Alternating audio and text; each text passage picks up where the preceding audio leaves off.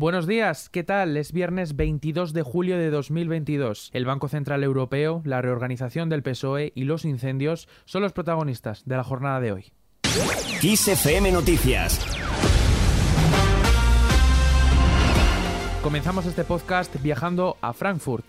We decided to Hemos raise the decidido three elevar los key tipos de ECB interés en interest 50 rates by puntos 50 básicos y aprobar el instrumento para la protección de la transmisión. Así lo ha afirmado la directora del Banco Central Europeo, Christine Lagarde. El BCE ha subido los tipos de interés hasta el 0,5%. Esta cifra de medio punto porcentual supone el doble de lo que se tenía previsto.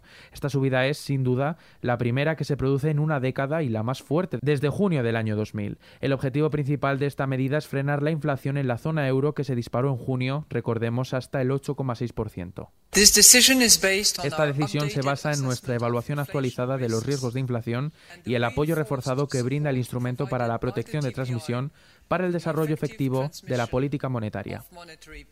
Además, el Banco Central Europeo ha aprobado su esperada herramienta para combatir las subidas en las primas de riesgo que se puedan producir tras el endurecimiento de la política monetaria, un mecanismo bautizado como instrumento para la protección de transmisión que se ha aprobado por unanimidad que implica compras de deuda a los países más necesitados sometidas a su condicionalidad fiscal y macroeconomía. Nos vamos ahora hasta Italia, donde ya hay fecha para las elecciones generales anticipadas. Se celebrarán el próximo 25 de septiembre tras la dimisión del primer ministro Mario Draghi. El jefe del Estado, Sergio Mattarella, ya ha firmado el decreto con el que quedan disueltas las dos sedes del Parlamento, el Senado y la Cámara de los Diputados, lo que obliga a celebrar los comicios en el plazo de 70 días, tal y como dicta la Constitución. Y seguimos en clave internacional. La presidenta de Turquía anuncia un acuerdo entre Ucrania y Rusia para el viernes. Objetivo, desbloquear el grano, lo que permitirá las exportaciones de este por el Mar Negro. En los puertos ucranianos hay aproximadamente 20 millones de toneladas de cereales que no pueden salir al mercado como consecuencia del bloqueo del Mar Negro tras la guerra en Ucrania. Y volvemos a España, en este caso abordando el tema de la política que gira en torno a dos temas. Por un lado, la renovación del PSOE y por otro, la investidura de Juan Manuel Moreno Bonilla como presidente de la Junta de Andalucía. El presidente del gobierno y líder de los socialistas, Pedro Sánchez, ha renovado la cúpula del partido. Para ello, ha contado con figuras veteranas y ministros de su confianza. La nueva figura clave de la formación será la ministra de Hacienda y Función Pública, María Jesús Montero, que ocupará el lugar de Lastra como vicesecretaria general del PSOE. Junto a Montero, las otras figuras destacadas en esta nueva era del PSOE son el ex Leendakari Pachi López y la ministra de Educación, Pilar Alegría, que ejercerán como nuevos portavoces en el Congreso de los Diputados y en la Ejecutiva Federal del partido, respectivamente. Las ministras Montero y Alegría compatibilizarán por el momento sus nuevas tareas con las del Gobierno, pero López se centrará en el Congreso. Todos estos cambios deberán ser ratificados en el Comité Federal Extraordinario que se celebrará el sábado. Uno de los principales objetivos de Sánchez con estos cambios es mejorar la comunicación y relanzar el partido, sobre todo tras los malos resultados obtenidos en la elección andaluza del pasado mes de junio, donde el Partido Popular se alzó con la mayoría absoluta. Y es ahí, en Andalucía, donde, En virtud de lo dispuesto en el artículo 118.3 del Estatuto de Autonomía de Andalucía, queda elegido presidente de la Junta de Andalucía el excelentísimo señor don Juan Manuel Moreno Bonilla.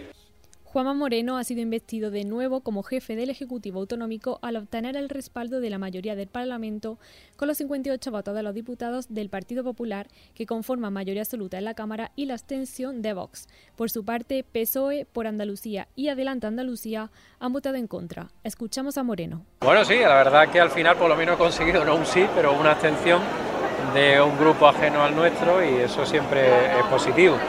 Me hubiese gustado sumar más adhesiones, pero no han sido posibles. Una vez superado el debate de investidura, tomará posesión del cargo el sábado en el Palacio de San Telmo de Sevilla y su nuevo gobierno comenzará a trabajar en la próxima semana.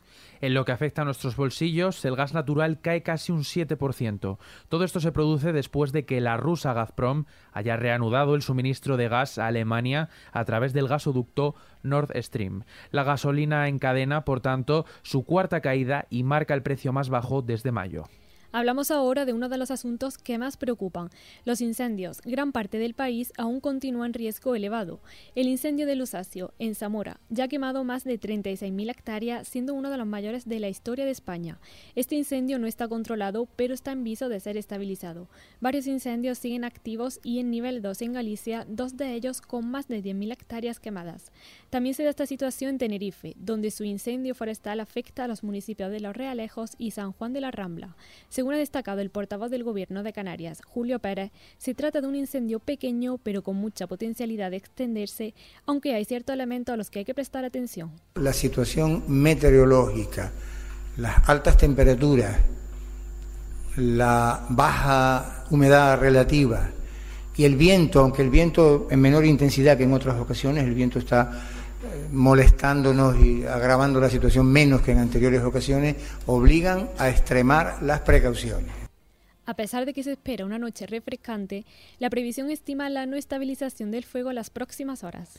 Y terminamos con una noticia musical.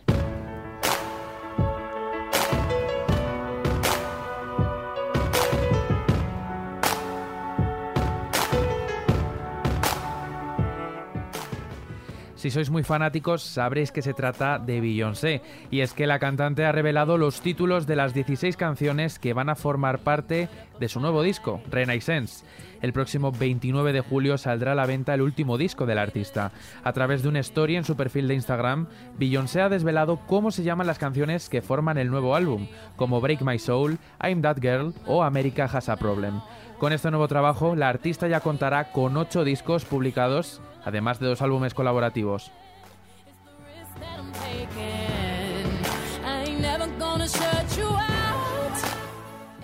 Con el nuevo disco de Beyoncé finalizamos. Más información, como siempre, puntual en los boletines de XFM y ampliada aquí en el podcast de XFM Noticias. Con Susana León en la realización, un saludo de Adrián Martín y Laura Pozo.